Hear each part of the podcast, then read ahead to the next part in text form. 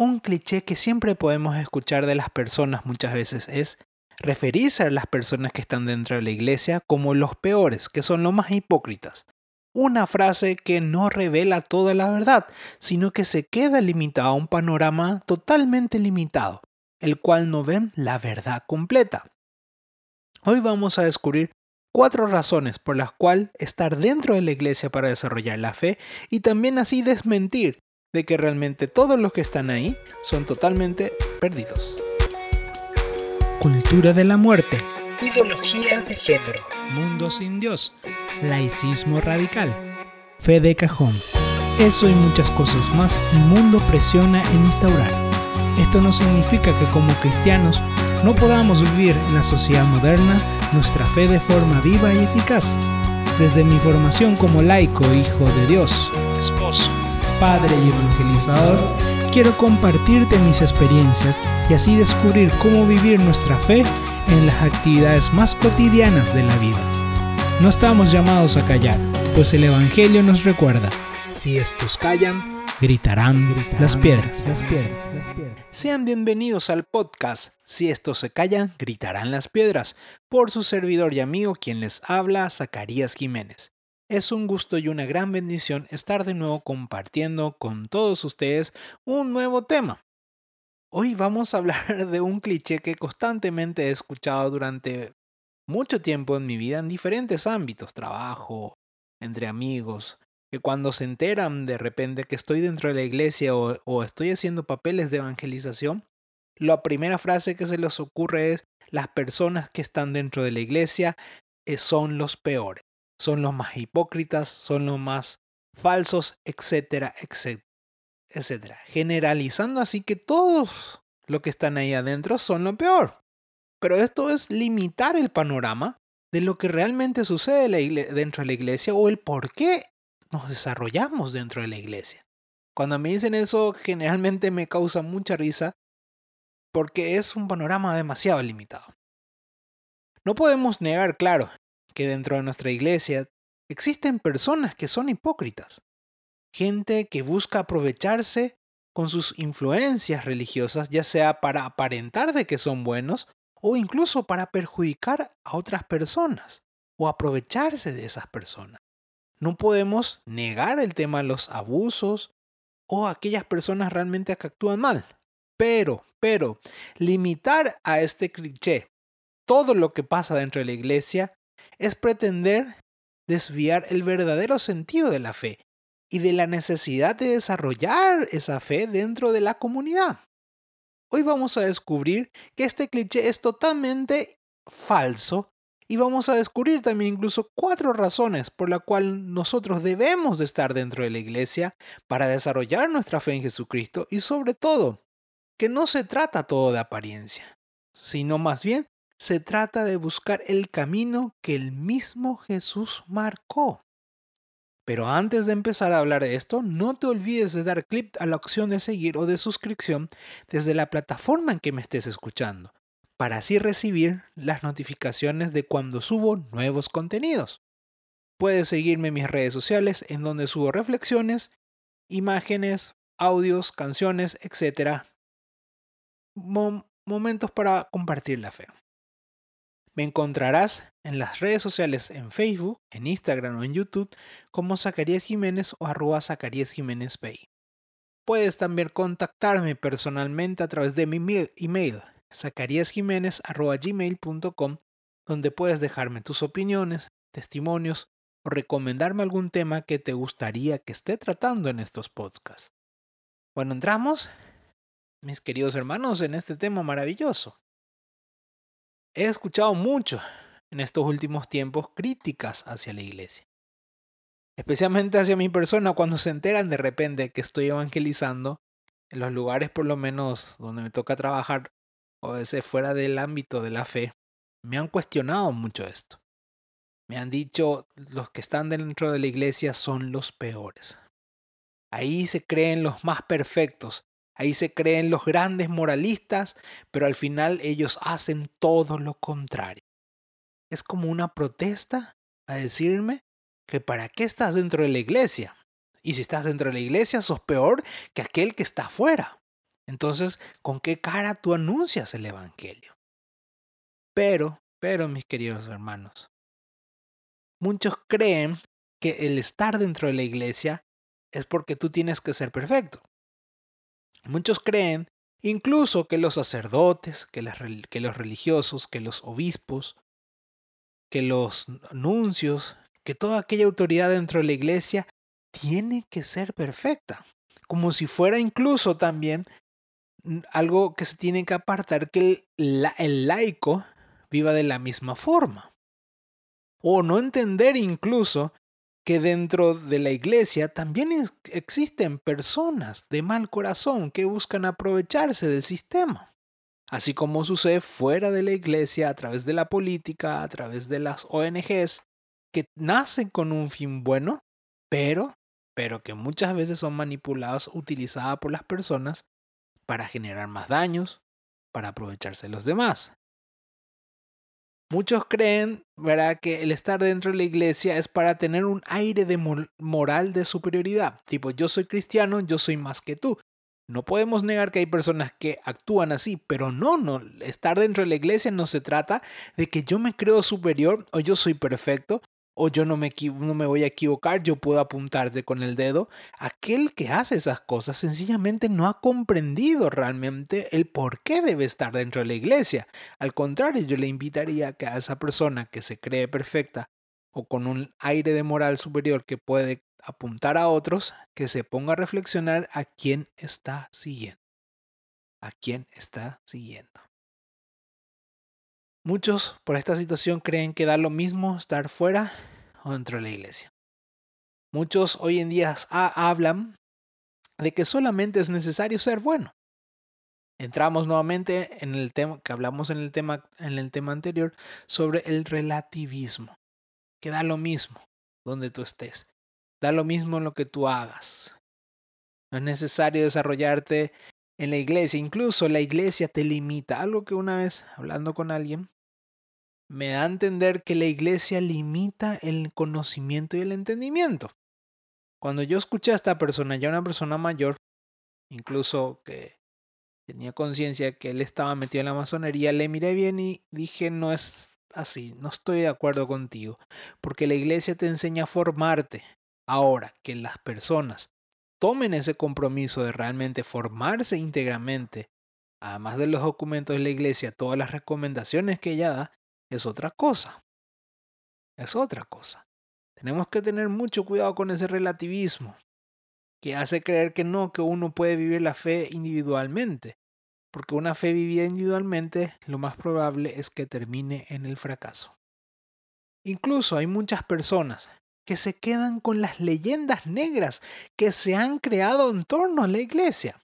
A mí me sorprende cuando la gente dice, no, la iglesia eh, tiene muchas riquezas y vende la riqueza, va a quitar el hambre a todos los pobres, y tú le preguntas de dónde ha sacado esa información y te hablan de fuentes que son dudosas en Internet. O te dicen, es lógico, pero ¿qué es lógico? ¿Qué es lógico? ¿Cómo tú lo comprobaste? No, porque vi... No, no, no, no. Yo lo vi. ¿Cómo lo viste? Tú fuiste. Tú averiguaste. Tú estudiaste. No. Yo me quedé lo que me dijo una vez alguien o lo que yo vi en un libro de ciencia ficción o lo que yo vi en un documental que solamente agarra una parte y lo tergiversa para hacer creer una determinada posición. No, la iglesia encubre los abusos sexuales. Espera, hermano. Hablar de iglesia tan general es caer en el error.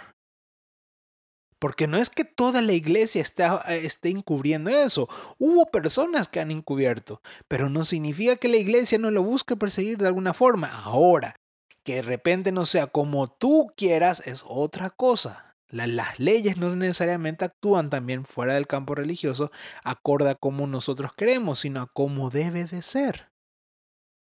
No es solamente condenar sin investigar. Y ahí podemos hablar de muchas más leyendas negras que a mí me sorprende a veces de que son, no son basadas en realmente en informaciones veraces o en fuentes confiables. Me acuerdo que una vez discutí así con una persona a través del internet, donde él me empezó a atacar de todas las formas por mi fe. Y lo único que se le ocurría decirme cuando no tenía argumentos es que yo era ignorante. Y le preguntaba por qué yo era ignorante y su respuesta solamente era porque tú crees. No pudo sustentar ninguna de sus posiciones de una forma lógica y racional, por lo cual no, se podía, no podía haber una discusión realmente real. Pero sobre todo, mis queridos hermanos, debemos recordar cuál es el primer requisito para entrar dentro de la iglesia y para activar en ella, que es precisamente la que el mismo Jesús nos dice en el Evangelio de San Marcos, capítulo 2, versículo 17. Y nos ponemos en esa actitud de escuchar lo que va a decir la palabra de Dios. No, no tienen necesidad de médicos los sanos, sino los enfermos. Yo he venido a llamar, no he venido a llamar a los justos, sino a los pecadores. Palabra de Dios, te alabamos, Señor. No necesitan médicos los sanos, sino los enfermos. Yo no vine a llamar a los que se hacen llamar justos, porque no es que sean justos, porque el único que es justo es Jesús, es Dios, es el Espíritu Santo.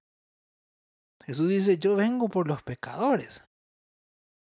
Por lo cual, la iglesia no es para gente que cree que es perfecta.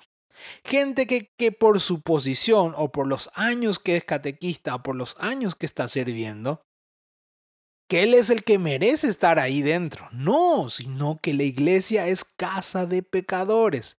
Gente que quiere caminar hacia la perfección por propuesta por Cristo gente que quiere vivir la sanidad en Cristo Jesús. No se trata de creerse más que los demás, sino de que amar a Cristo y a través de ese Cristo amar a los demás.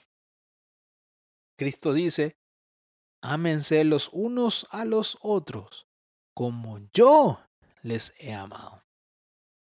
Si yo creo en la propuesta de Cristo y lo amo a Él, yo voy a amar a mis hermanos. No voy a criticarlos, no voy a estar para pisotearlos, sino más bien para abrazarlos como Cristo los abrazó y buscar también su sanidad. Ser cristiano no se trata de moralismos, no se trata solamente de lo que está bien o mal. Limitar la fe cristiana a eso es sencillamente no ver toda su riqueza. La fe cristiana se trata de creerle a Jesús y de seguirle. Creerle a Jesús y seguirle.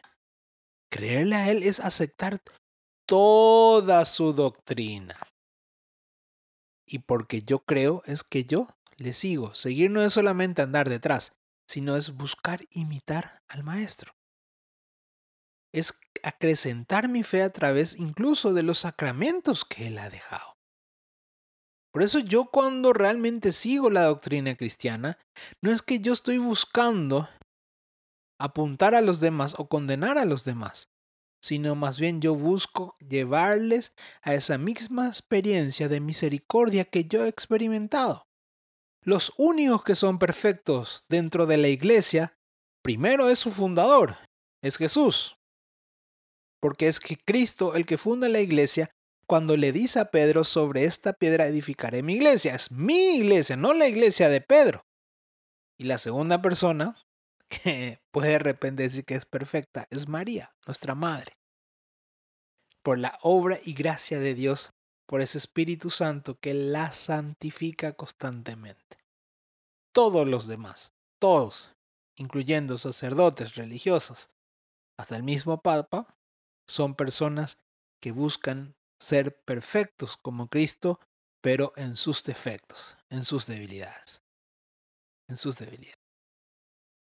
Por eso, mis queridos hermanos, caer en ese cliché de decir, no, en la iglesia son peores, es limitar la acción de Dios. Y no descubrir realmente las razones del, por la cual debemos de desarrollarnos dentro de una iglesia por lo cual necesitamos a la comunidad. Y vamos a revelar estos cuatro puntos que he descubierto en mi caminar de la fe, por la cual yo busco estar dentro de la iglesia. Por lo cual no es que, yo me crea mejor y más perfecto que, que nadie, que no es que yo no caigo, que yo no me equivoco, sino más bien que en mis errores yo trato de descubrir a un Cristo vivo que me sigue sanando en esas situaciones. Un Cristo Jesús que me ayuda realmente a renunciar a ese pecado de forma real, no solamente de forma vocal. Y no se trata de decirle a mis hermanos yo soy mejor que tú, sino más bien aquí yo conozco a alguien que es la fuente de la vida y se llama Jesús, que ahí sigue transformando mi vida, sigue sanando mis heridas. Yo me sigo reconociendo pecador y el peor de los pecadores. Y el peor de los pecadores. Por eso, hermano, hoy quiero hablarte de esas cuatro razones para estar dentro de la iglesia si dices al menos que eres cristiano. Si no eres cristiano, esto no va a tener sentido para ti. Pero si tú decides caminar hacia Cristo, es algo que tú tienes que considerar. Considera. El primer punto. La principal misión de la iglesia es de seguir a Jesús, a Jesucristo, y evangelizar la salvación, la sanación que hay en él. La iglesia existe para seguir a su maestro, para buscar imitarlo, para buscar presentarlo al mundo como la fuente de la vida. No se trata de presentar a Cristo como aquel que condena, como aquel que busca pisotear la dignidad del ser humano, sino más bien aquel que busca darle el sentido verdadero, aquel que le da realmente la fuente más profunda de vida. Por eso el ser cristiano no se puede negociar, porque la verdad que es Cristo, que es una persona, no puede ser negociada para que así sea aceptada, incluso cuando está mal. Y aquí hablamos del aborto, de la ideología de género, de la homosexualidad, que muchas veces se busca tergiversar del mensaje que Cristo realmente dio. No es que Cristo esté en contra de las personas, está en contra del pecado. Por eso Jesús decía, yo vine por los pecadores. Yo vine por aquel que se sumerge en ese pecado, que le consume y no le deja descubrir su verdadera identidad. Entonces la primera razón por la cual uno debe estar de la iglesia es porque en la iglesia buscamos seguir a ese Cristo. Y fruto de seguirle, poder realmente llevar a otros a esa misma experiencia. No porque nos creamos mejores, sino porque tenemos al mejor y el que es fuente y dador de vida. La segunda razón, el principal requisito para ser dentro de la iglesia, no es que tú seas perfecto, no es que tú tengas el mejor conocimiento en moral y en doctrina, sino que seas pecador.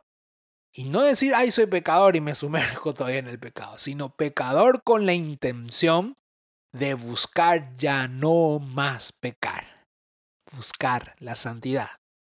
Porque el mismo Dios decía, sean santos como yo, yo soy santo. Ser Cristiano es decir, yo soy pecador. Aquel que está dentro de la iglesia y habla como si fuera que es perfecto o critica a otros por, como diciendo yo soy el mejor, ese no es cristiano, es un hipócrita, es un fariseo, alguien que se disfraza de bondad, pero no es capaz de reconocer su debilidad.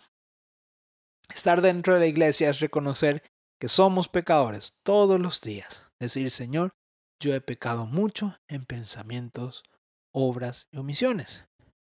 Yo ya no quiero pecar. Yo quiero luchar contra ese pecado y santificarme. No porque quiero demostrar a otros lo bueno que yo soy, sino porque yo quiero seguirte, Señor. Porque yo quiero recibirte en mi vida. Y a medida que yo me hago más santo, yo puedo estar más cada día abrazado a tu verdad. Puedo estar abrazado a tu, a tu salvación y a tu sanidad. Yo no le sigo porque quiero que el mundo me vea, sino porque yo quiero estar con aquel que me amó con locura. La tercera razón. En soledad somos propensos a decaer y abandonar. pero en comunidad nos hacemos fuertes mutuamente para seguir siempre al único Maestro, a Jesús. A Jesús. Nos congregamos en la iglesia no porque digamos aquí no encontramos entre todos seres perfectos, sino porque nos juntamos los pecadores, los llenos de debilidad, a alentarnos a seguir a Jesús aun cuando caemos. A que no nos gane esa voz que nos quiere machucar, nos quiere perjudicar, diciéndonos que somos los peor del mundo y que nuestra vida no vale sino más bien que cuando caemos recordar que estamos aquí por Cristo Jesús, que estamos aquí para seguirle a aquel que es el Señor y dador de vida, aquel que lo transforma completamente todo. Yo vengo a la iglesia porque quiero congregarme con otras personas que tienen el mismo objetivo de seguir a Jesús y presentar a Jesús en aquellos lugares donde nadie se anima, y no solamente con la palabra, sino con la vida misma, con la vida misma. Y por último y lo más importante, en la iglesia no se siguen personas. No se sigue el sacerdote, no se sigue el obispo, no se sigue el cardenal, ni el predicador, ni siquiera al papa. Se sigue a Jesucristo. Mucha gente se pasa siguiendo a las personas. Me encanta cómo predica ese país. Me encanta cómo habla ese obispo. Me encanta lo que dice el Papa Francisco. Pero cuando ellos se equivocan en su humanidad, quedan decepcionados y buscan alejarse. Entonces estaban siguiendo personas, no a la persona de Jesucristo todo aquel que realmente tiene centrado su corazón en la doctrina realmente cristiana, te invita a seguir a Cristo. Si tú lees la vida del santo, el santo no te pide que le sigas a él, sino que sigas a aquel que es la fuente de la vida, que sigas a aquel que es la salvación, la sanidad, aquel que realmente te muestra la verdad, aquel que te muestra el camino, aquel que lo es todo. A mí me sorprende cómo hay gente devota de ciertos santos, pero no vive lo que estos santos proponen. Muchos están encantados con, con Santa Faustina, el diario de la Divina Misericordia, pero muy, muy pocos buscan seguirle a aquel a quien ella anuncia, que es a Jesucristo. Se quedan solamente con el rostro de la misericordia. Ay, Dios perdona todo. Pero Jesús también le decía a Santa Faustina qué debía de hacer para alcanzar la santidad. Se quedan con una parte del mensaje, entonces realmente no son devotos de Cristo como realmente Santa Faustina quería. Siempre que sigamos personas, nos vamos a decepcionar. Siempre que nos confiemos de las personas que son los líderes de la iglesia, de la comunidad, del movimiento, del grupo, vamos a encontrar que se equivocan, porque son pecadores, porque son pecadores. Hay mucha gente que se, asusta por las incoherencias que encuentra en la iglesia, que encuentran en la iglesia. Pero no se fijan a quién están siguiendo, que es a Jesús. Cuando a mí me hablan de las oscuridades de la iglesia, les digo a las personas, a mí no me sorprenden las oscuridades. Conozco las oscuridades dentro de mi iglesia, pero así también conozco a aquel que irradia la luz más grande, que es Jesucristo. Yo le sigo a Jesús. Yo sigo desarrollándome por Jesús.